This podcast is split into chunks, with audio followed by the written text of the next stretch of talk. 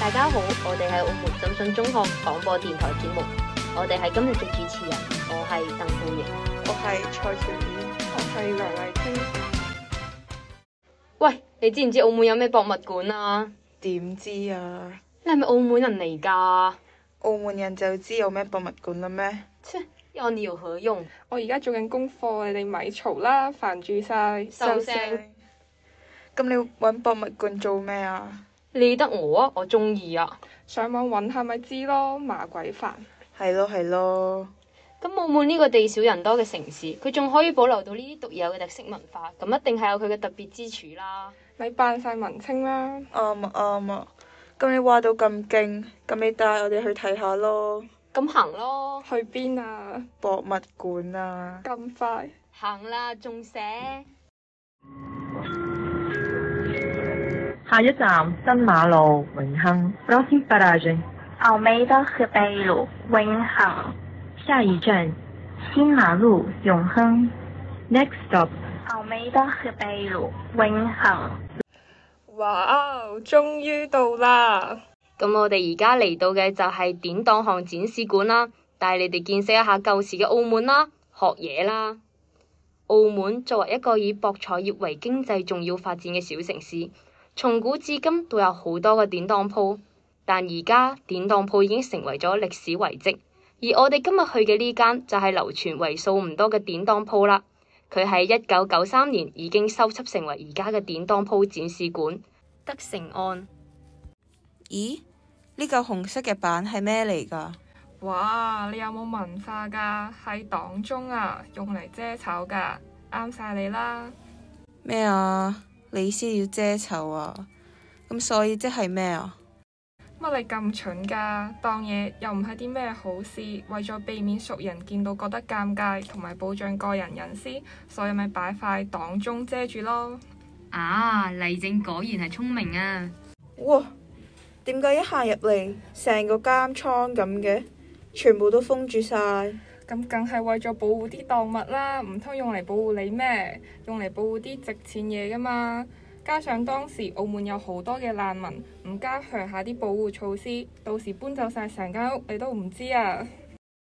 咦？呢度有印章、毛筆、帳簿呢啲陳列品喎、但係點解佢帳簿啲字黑蒙蒙嘅？咩嚟㗎？係咪俾人睇㗎？點解同我哋上堂寫開嗰啲毛筆字唔同嘅？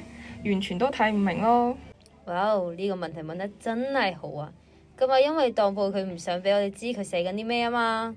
哦，原來係咁，咁咪好似中藥鋪啲字咁咯，唔想俾我哋知道佢寫緊啲咩。啊，係啊，係啊，果然係跟得我多，聰明晒。喂喂喂，過嚟睇下，呢度有寫啊！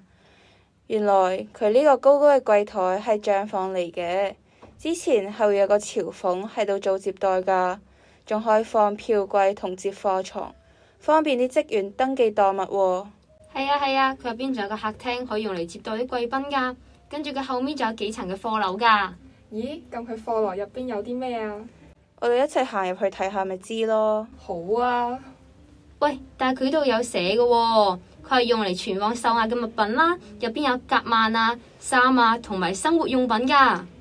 哇！你哋睇呢個夾萬生晒鏽，一睇就知道久經風霜啦。之前入邊一定裝住啲好重要嘅嘢。一睇就知係裝 money money 啦。啱啊！最醒就係今次啦，佢入邊就係裝住啲貴重嘅首飾㗎。咦，原來呢間當鋪最大嗰個係司理，一般叫佢二叔公。吓？係親戚嗰個二叔公啊？唔係啊，係呢間當鋪嘅 boss 啊。欲當二叔公，須花十年功啊！哇，都幾唔容易下喎、做老細真係難啊！呢間博物館都幾有趣下喎、又學到啲新嘢啦。咁你而家係咪覺得上網揾資料比你親身過嚟更加有意義呢？你啱咯，你講乜都啱，你最叻啦！係啊，我哋呢一代真係要將呢啲獨特嘅文化傳揚出去，唔好成日低頭玩手機，淨係吸收網上啲資訊，遠離晒身邊最真實、最獨特嘅魅力。啱啊啱啊！呢度記載住嘅唔單單只係我哋見到嘅嘢，佢隱藏住嘅更加係澳門嘅歷史同埋風土人情啊！我哋以後都要多啲參觀澳門嘅博物館啦，了解更多關於澳門嘅歷史。唔好得個噏啊，行動起身啊！澳門呢個多姿多彩嘅地方匯聚咗咁多嘅文化，肯定有好多嘅博物館可以俾我哋去參觀啦。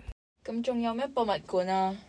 我哋仲可以去消防博物館啦，冼星海紀念館、鄭家大屋。盧家大屋。